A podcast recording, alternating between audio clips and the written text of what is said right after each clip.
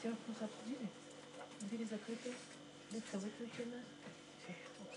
Ok, Okay. je vous invite à ouvrir vos Bibles dans la première épître de Pierre. I invite you to open your Bibles to 1 Peter chapter 4. La première épître de Pierre, chapitre The 4. first, um, 1 Peter chapter 4. sommes maintenant dans cet avant-dernier chapitre. And we are now in this before second to last chapter, in this which we began last week with verses 1 and 2, with Peter calling the church to be ready He called us to be armed with no- with the knowledge, uh, of our, that, with the knowledge uh, of our Lord who suffered, but achieved the greatest victory, not with weapons.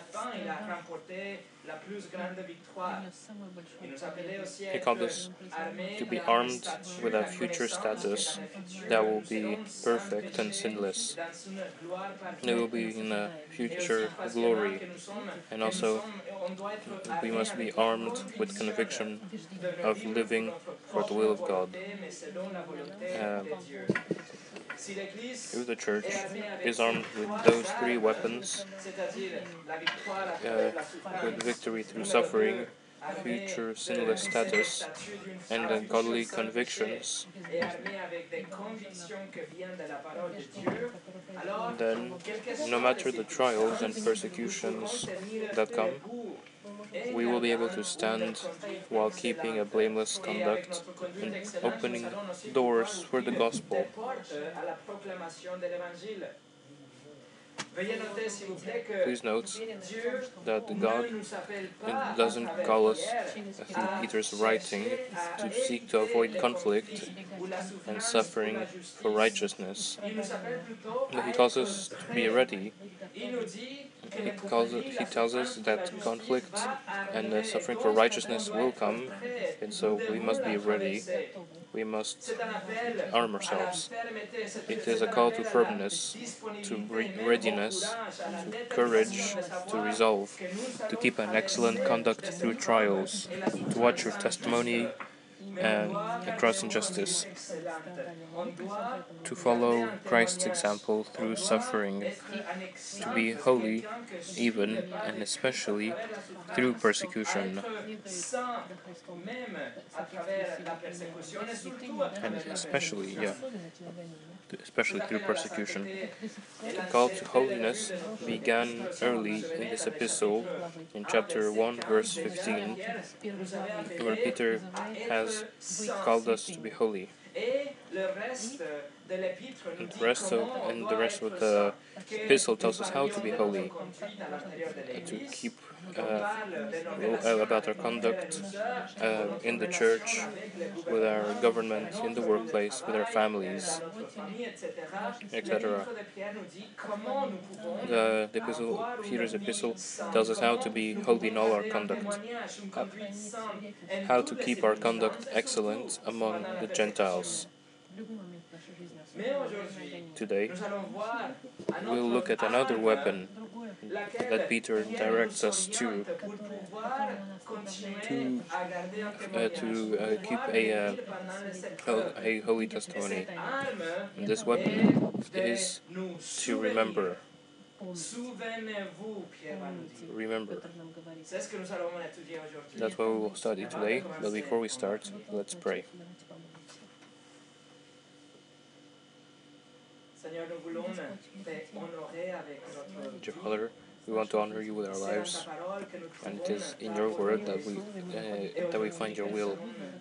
And today that we will read this passage, demander de nous souvenir. please help us to remember. Prions que ce soit ta parole qui va Please let it be your word uh, that causes us to mener des vies qui sont to lead, uh, des disciples, d'être to lead lives worthy of being called your servants, being Christians, achetés par le sang. lives of those who have been bought by the blood of Christ. Please let your word have an effect today uh, uh, on our hearts and in our lives, so that we may be able to stand firm in the future when persecution comes. Bénis la prédication. Please bless the preaching of your word. In Jesus' name, amen. Et le message s'appelle tout simplement And today's message is called Remember. Let us read our text, uh, chapter 4, versets 1 au verses 1 through 6. for context, sera le verset 3 And our focus today will be verses 3 through 6. So 1 4, Peter chapter 4 verses 1 through 6. en Pierre, chapitre 4, 1 Peter chapter 4 verses 1 through 6. Peter writes, Therefore, Christ ayant since Christ has suffered in the flesh, arm yourselves also with the same armez-vous de la purpose, charité. Car celui because he who has suffered in the flesh has ceased from sin, so as to no longer live the rest of the time in the flesh for the lusts of men, but for the will of God. For the time already past is sufficient for you to have worked out the desire of the Gentiles, having pursued a course of sensuality, lusts, drunkenness, carousing, drinking parties, and abominable idolatries. And all this they are surprised that you do not run with them into the same excesses of dissipation, maligning you. But they will give account to him who is ready to judge the living and the dead. For to this the gospel has been proclaimed even to those who are now dead, so that through uh, so that though they were judged in the flesh as men, they live in the spirit according to the will of God. We will divide our verses in four straightforward points.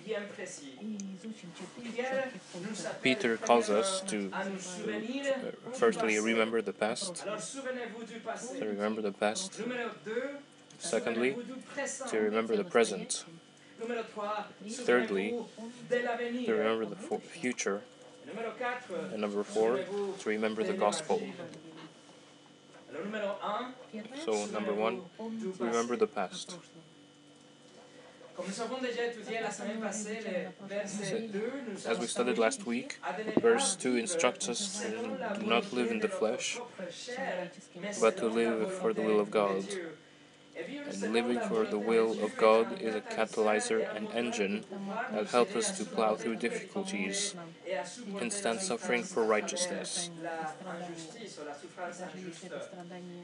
Peter continues his argument now in verse 3 and makes us look backwards with shame to the time when we were not living in the will of God, or as those that malign us uh, today. So we continue separating ourselves from them, pursuing holiness, even if they malign us.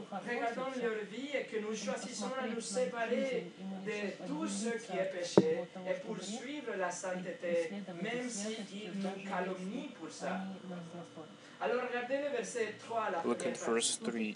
Il écrit, C'est Peter writes, For the time already is sufficient for you to have worked out the desire of the Gentiles. de votre vie avant la For the time already passed. Pierre nous parle de ce temps He refers to your pre conversion life, the time when you did not live for the will of God, to when you were actually against His will, when you were a sheep without a shepherd. Peter says that time is sufficient. It is enough. Literally, it is more than enough. It is too much. You work, you, you worked out the desires of the unconverted, of unbelievers. And the word for desires it describes a purposeful longing. It is like if the heart of the unbeliever directs the person to fulfill those longings and desires, to satisfy the flesh. Whatever your heart felt it needed, whatever the cost, whatever the circumstances, whatever the price, it directed you to lie, cheat, covet, hide, and deny, so you could fulfill it and satisfy those desires. It pushed you to make things, uh, to make things that today you have uh, shame, you're ashamed of. Because your heart told you it was the only way to accomplish and fulfill its desires. So Peter is contrasting the will of God in verse 2 verset 2 avec la with the, with the ever changing desires of an unregenerate heart. The will of God is perfect and pure and clear and satisfying for the soul, but the desires of the flesh are sinful, ambiguous, insatiable, and will leave the soul even more dissatisfied than before. Will leave your soul even more dissatisfied. Not to mention that the will of God is a blessing in itself and ends in other blessings, but the desire of the flesh piles up wrath and ends in judgment. Se this is how Paul describes it to the Ephesians.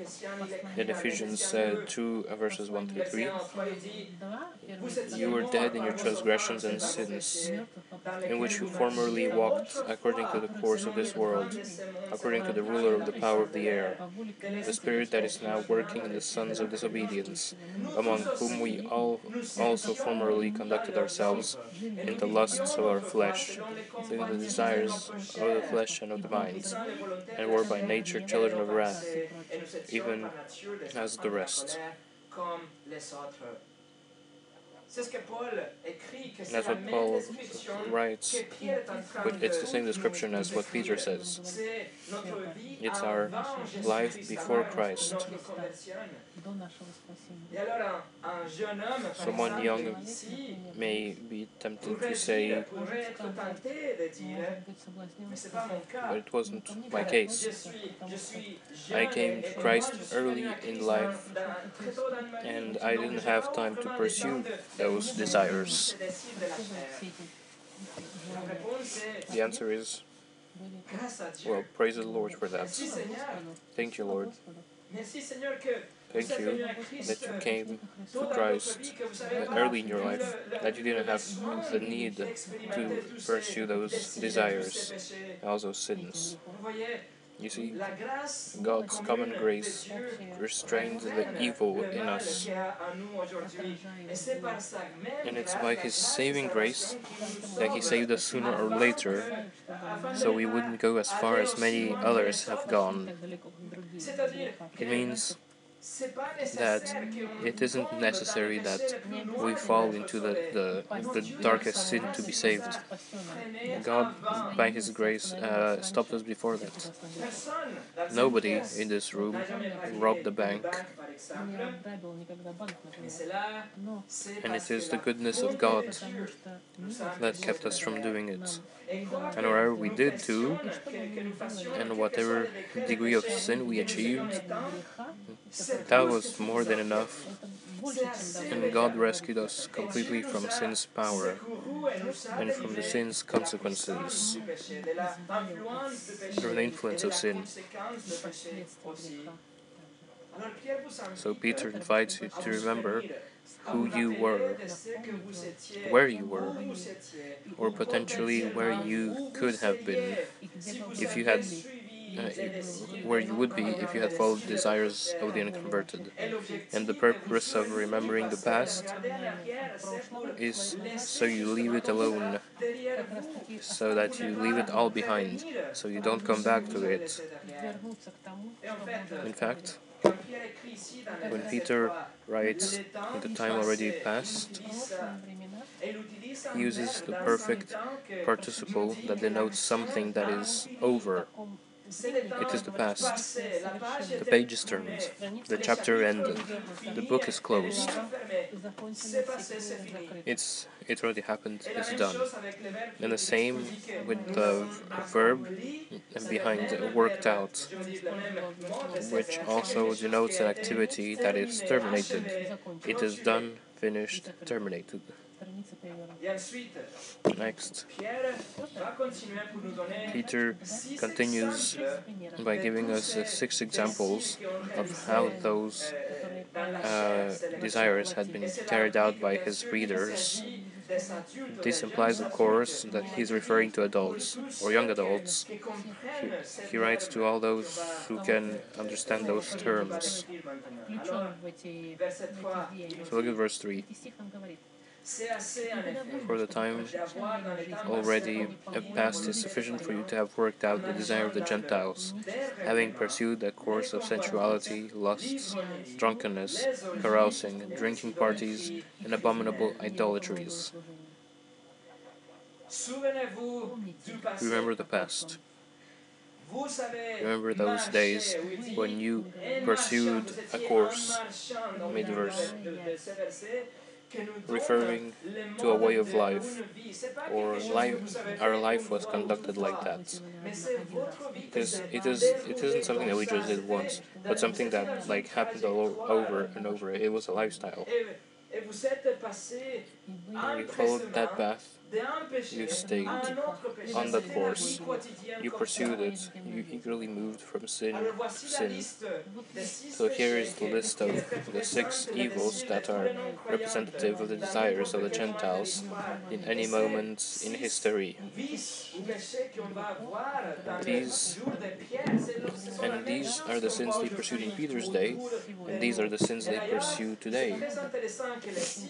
By the way, it is very interesting that the that's the six of them are in plural in the Greek, showing the variety and frequency of those vices.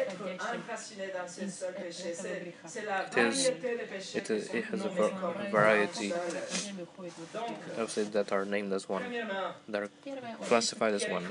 So the first, sensuality. The certain Bible translated it as debauchery. It is interesting that in the Greek it is a compound word. It is the word aselgeia, which starts with A, which is a negation, and the next word is Selge, which was a Pisidian city that excelled in strictness of morals. It was like a example of morality. So when we say de It's totale it was used to depict the absence of morality, like the opposite. It is this word describes those who engage in unbridled, unrestrained vice of all sorts. It can also be translated as debauchery, which really describes that excessive, unchecked, limitless indulgence in sensual sensual pleasure. This word describes many practices in uh, those days that had, uh, that had to do uh, with the worship of pagan deities. But today, the same lack of self restraint is seen to the point of abandoning all personal value and any public decency God, and it all can be just so they can reach more pleasure.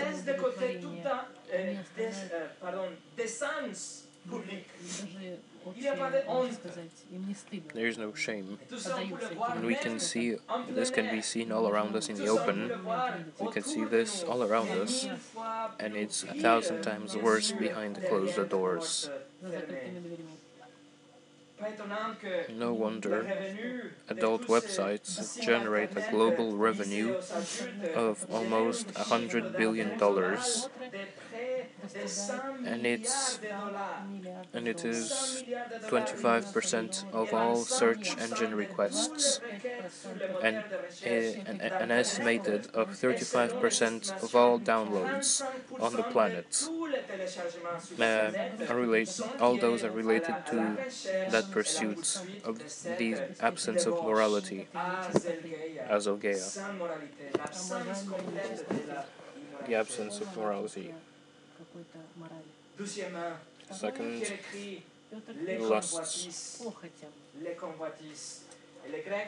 The Greek is a word we already studied, even in the previous word, in the previous verse, which refers to impure desires. It is what the world calls animal instinct. It is what happens uh, when they drive. Uh, it is. Um, the animal instinct that drives to mindless and careless actions. Lust is a desire that whispers that something immoral would be nice. It tells you that nobody will find out. It convinces uh, you that you deserve it.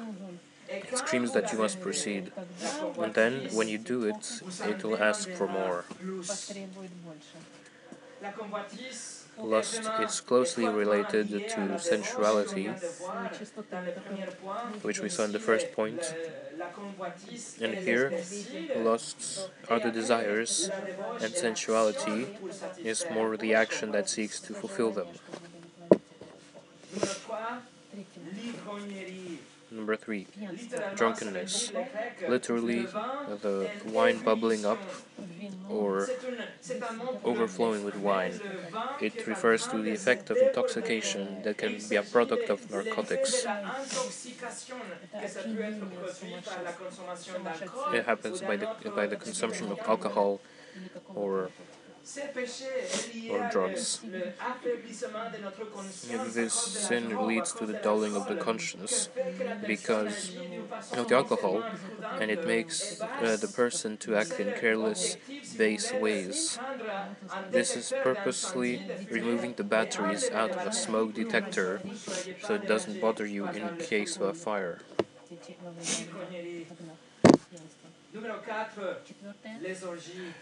Number four, carousing.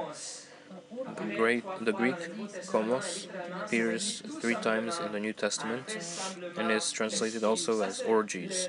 It literally is a festive procession or a festive gathering. However, the term was used when referring to a festivity in honor of, a, of a, the pagan god Dionysus that went from an indoor gathering and ba banquet to a, uh, to a parade in the streets, indulging in whatever folly or wickedness came to their minds. They did everything that came to their minds outside. In Greek literature, it described a group of drunk, wild people that walked and danced and sang through the streets, causing havoc and exhibiting open immorality.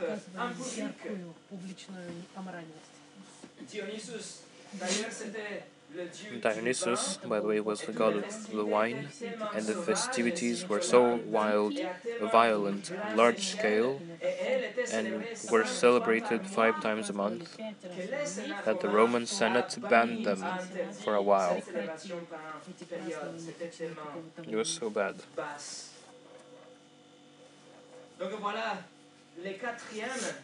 Here, the fourth is the uh, carousing.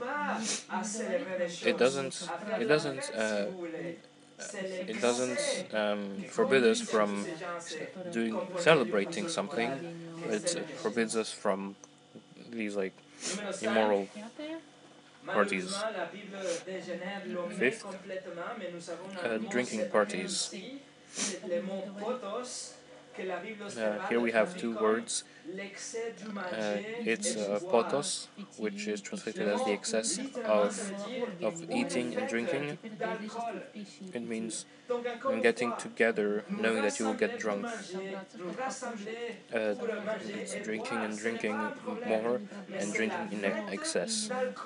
It's a party of, of alcohol. And it, it talks about a party where the where the goal is just to drink and to get drunk. And uh, to, to drink until you are intoxicated and drunk. Sixth, uh, Peter ends his list with abominable idolatries, which is in fact the root of the rest of these sins which uh, it is idolatry, whether it is the worship of Dionysus in those days or the worship of self today, that leads to unbelievers uh, go down the hill. Romans 1 shows the downward spiral of sin and God's judgment as He gives people over to their own lusts. And it all begins with idolatry. Friends, it all begins with either physical, literal idolatry or idolatry in your minds, in which you create a God in your imaginations with whom you are comfortable.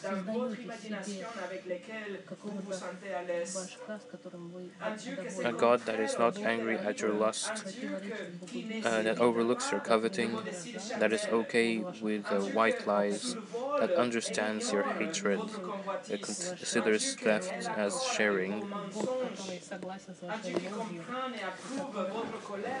I got that that under, understands you and allows. a God that that doesn't exist. That God is you. It's your imagination. You don't want to be accountable to the God of the Bible, so so you shape in your mind uh, something that thinks like you, and you erase the one true God of the Scriptures.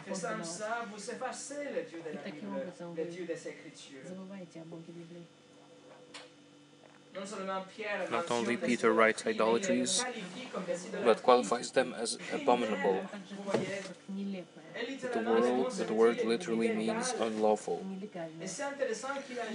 He adds the word because, in fact, all of these vices were perfectly lawful or legal and normal in, in society of the time. And, and we and, but they were not uh, they were not unlawful, but totally lawful and could be found under the umbrella of religion.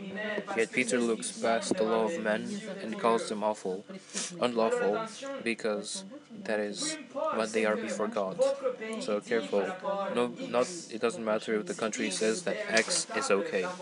If X is okay in your country, if God calls it a sin, it will remain a sin forever. The government can call it lawful, but if God calls it unlawful, that settles it. Now that now remember your past life. Remember the pain, the shame, the guilt. Or that or look at that life around you and the people uh, that live with the, these uh, six described sins. The Holy Spirit inspires Peter to say that was enough. That chapter is closed. You don't follow those desires, but the will of God.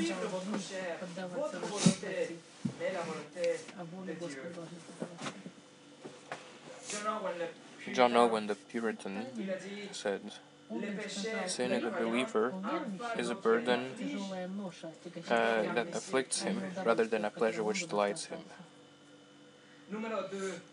Number two, remember the present. Remember the present.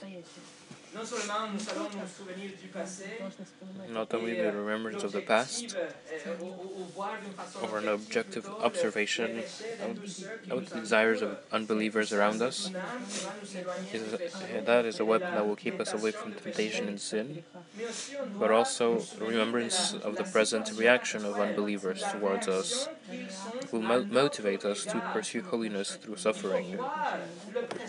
You have to see the present. How do they react? Because that will motivate us to continue even in suffering. In verse 4, Peter writes, In all this, they are surprised that you do not run with them in the same excesses of dissipation, maligning you. Peter draws a conclusion from verse 2 and 3. Con considering your former life that you have left behind, in view of those uh, things and vices that characterized you and consumed you. Avoid completely. Stay as far away as possible. Pursue holiness. But be sure of this there will be conflict sinful lifestyle is so normal and prevalent in society that they look at you surprised because you are different, because you choose to not join in, because you don't celebrate in their sin.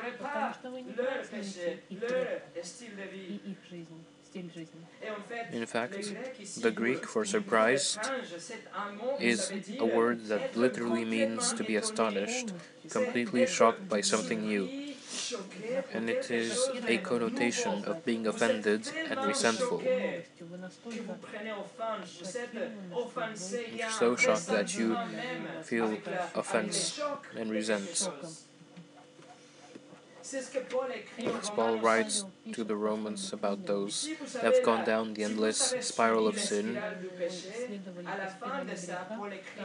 in Romans 1:32, uh, although they know the righteous requirements of God, that those who practice such things are worthy of death, they not only do the same, but also give hearty approval to those who practice them.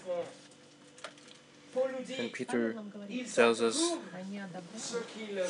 that, and, and Peter tells us the other side.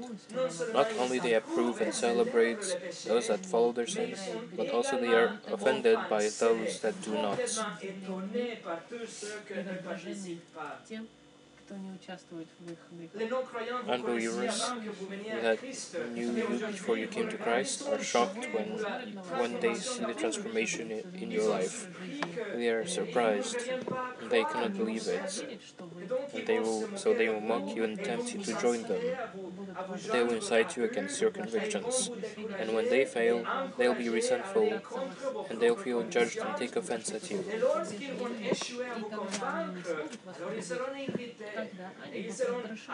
when they they cannot convince you, they will get angry at you. And so they will malign you, they will persecute you. We see this in our lives and around us, don't we? The world cannot understand how it is possible that we don't affirm the things that they do. How can we be so closed minded and not support what is considered as progress in society today? Why are we so old fashioned and, and why do we stand against the liberal agenda we see in entertainment and schools? They are astonished. and they are offended. And they strongly dislike Christians because we don't join them, or rather, we don't run with them, as Peter writes. In verse 4. They, and the idea, the idea is that they are running like a stampede, heading for a thousand foot cliff. They run full speed towards the hands of an angry God. They spend all their energy to desperately jump into hell. They strongly dislike you because you don't join them.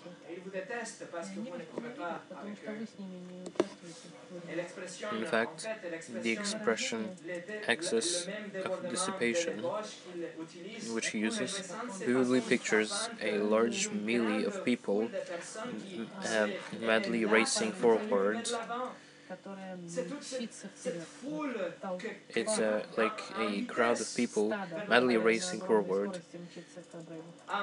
What one, it's what one commentator of the Bible described as a euphoric stampede of pleasure seekers. So, what do they do because you don't run with them? At the end of verse 4, they malign you. They defame, slander, revile, denigrate you, just as it was happening to Peter's church. Therefore, remember the presence. If you are suffering for righteousness, if your friends and family have turned their backs on you, it is because the Holy Spirit has done such a regenerative work in you that you no longer run with them, Vous ne courez plus you now run in the opposite direction vous courez dans la direction towards God's will dans la volonté and sanctification and holiness sanctification et la and a good volonté et la bonne conduct, conduite, mais pas avec eux. but no longer with them. William Kelly, William Kelly, de- de la Bible a scholar at the end of the 1800s, said, de nombreuses sources There's plenty of evidence from pagan as well as Christian sources that it was precisely the reluctance of Christians to participate in, uh, in the routine of contemporary life, particularly conventional accepted amusements, civic ceremonies, and any involving contact with idolatry or what they considered immoral, immorality that caused them to be hated, despised, and themselves suspected of illicit practices. Number three, remember the future. How can we be armed with holy lives through unjust suffering? By remembering the past, the miry clay the Lord took us from. Remembering the present, uh, how they malign us and uh, how uh, how they malign us precisely because we are born again, and also remembering the future, that they will be judged. Look in verse 5. But they will give account to him who is ready to judge the living and the dead. They will be judged. That is their future. These unbelievers that run uh, towards the mud and are maligning you will give an account to God who has entrusted all judgment to the Son. Who has entrusted, étaient they will give an account to God who has entrusted all judgment to the Son. It is Jesus Christ who is ready to judge the living and the dead.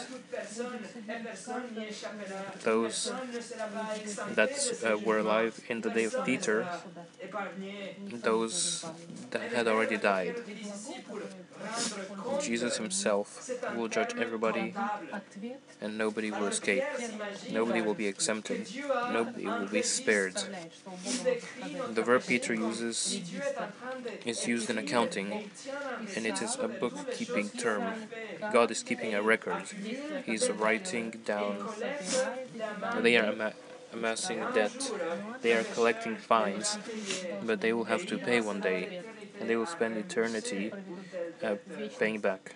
C'est la dette astronomique Yeah, This is the astronomic debt in the parable of the unforgiving servant in Matthew 18. This is the piling up wrath in Romans 2.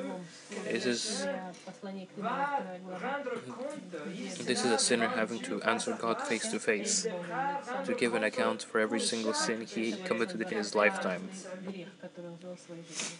Si la personne vit jusqu'à If a person lives up to 80 years and sins only three times a day, that that's 8,700 87,600 sins that he has to give an account for.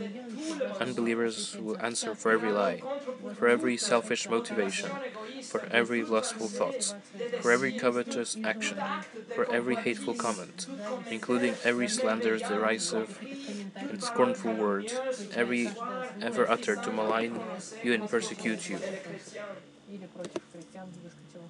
par chacun de With each one of their sins, they have offended God, transgressed His perfect law, and because God is infinitely and eternally holy, their punishment will be infinite and eternal uh, in hell and without escape.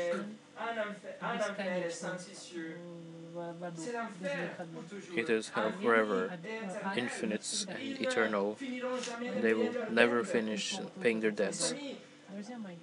A thousand years will go by, and they'll still be in hell. Five thousand more years will be gone, and they'll still be there, given an account.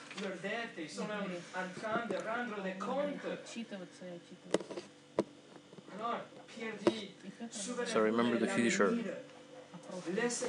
Lord Jesus will judge them. Therefore, you don't have to seek vengeance. Or even even if if you're trying to do something, don't. Don't even try to vindicate yourself with endless arguments. Don't fall in the trap of fighting back sinfully, but follow Christ's example, as Peter wrote in chapter 2, verse 23. In 1 Peter chapter 2, verse 23, he says, Who being reviled was not reviling in return, while suffering, he was uttering no threats, but kept entrusting himself to him who judges righteously. So, remembering future judgments will keep you away from sin even through unjust suffering.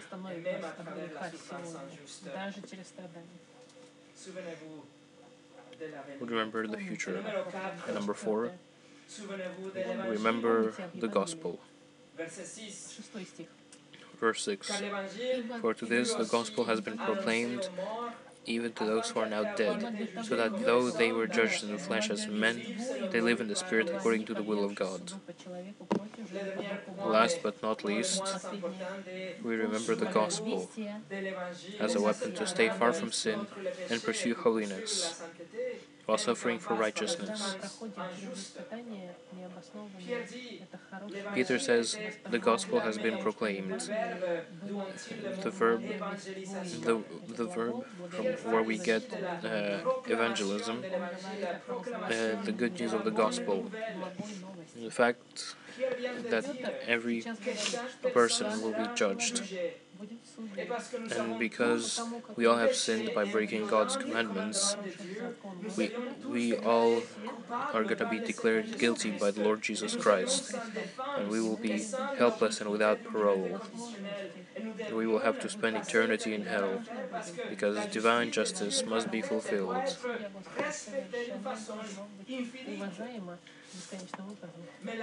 But the good news is that Jesus suffered and died to pay the penalty for our sins. With his perfect life, his sacrificial death, and physical resurrection, he fulfilled the demands of God's law and paid for every one of the sins we have ever committed. and we will commit. He emptied the infinite cup of God's holy wrath because he took the wrath in, on his body on the cross. He satisfied justice. To receive such forgiveness and eternal life in paradise, we must repent we must turn from our sins. And we must place our trust in the Lord Jesus Christ. It's turning away from the will of the flesh to the will of God. And we must have faith in the Lord Jesus Christ. And God, who cannot lie, has promised that we will be saved. That is the gospel. And that is the gospel that Peter writes.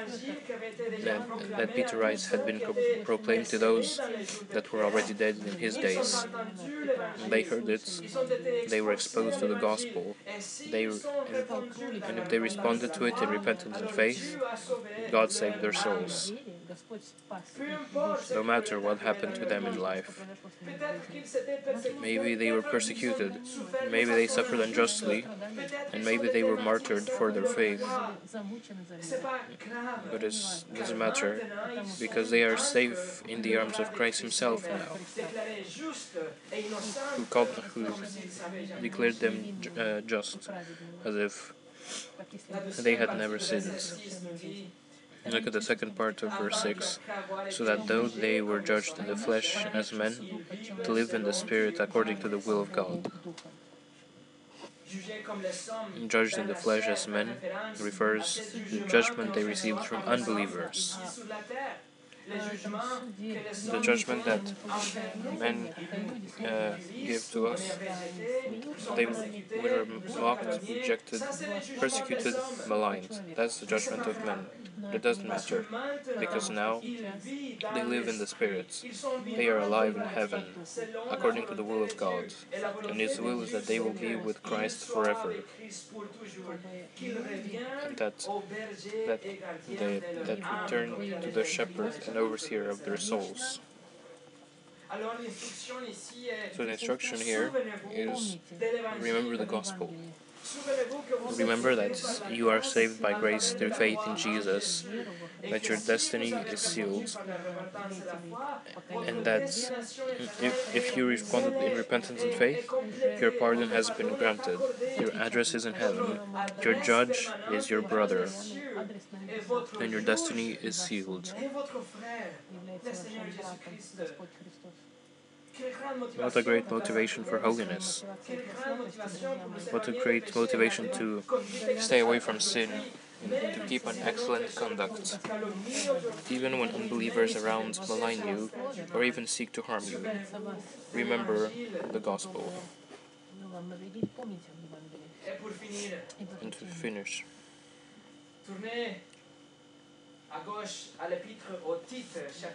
Turn to Titus chapter 3. Titus chapter 3.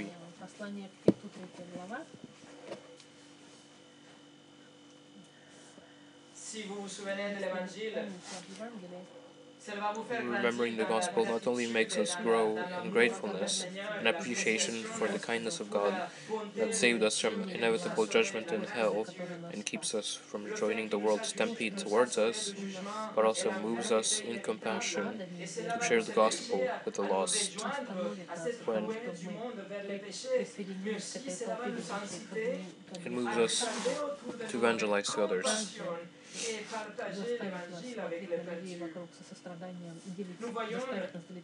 When we see the craziness that is going on in the world today, and all the confusion and insanity all around us, that we see all around, we must not shake our heads and carry on. No. Let us, we must, we must uh, do something. And our weapon is the gospel. The only way society is, can be transformed is through the gospel. So, take a look at Titus chapter 3, verse 3 through 7. Titus 3, verses 3 through 7. This is our story. We ourselves also once were foolish, disobedient, deceived, enslaved to various lusts and pleasures, spending our life in malice and envy, despicable, hating one another. But when the kindness and affection of God our Savior appeared, He, he saved us, not by works which we did in righteousness, but according to His mercy, through the washing of regeneration and renewing by the Holy Spirit, whom He poured out upon us richly through Jesus Christ our Savior so that having been justified by his grace, we would become heirs according to the hope of eternal life. That is our story. We were like them. We were worse than them. We were the worst of sinners. We would stand condemned today if it weren't for the grace of God that transformed us when we heard the gospel. We're not better than them. We are just those who receive God's grace.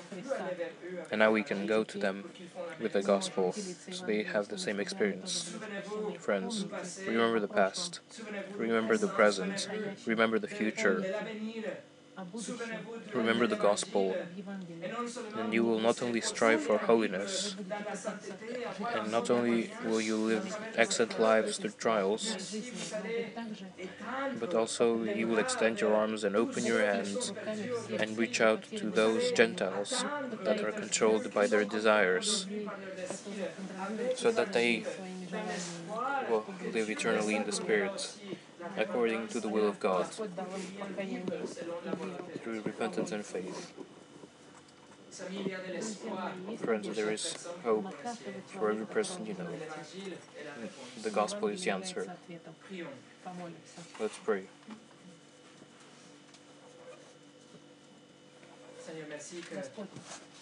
Dear Father, thank you that you saved us because we were good persons, but because you are rich in mercy and you decided that you wanted to manifest your grace in our lives. That when we heard the gospel, we had the desire to repent and to run to you.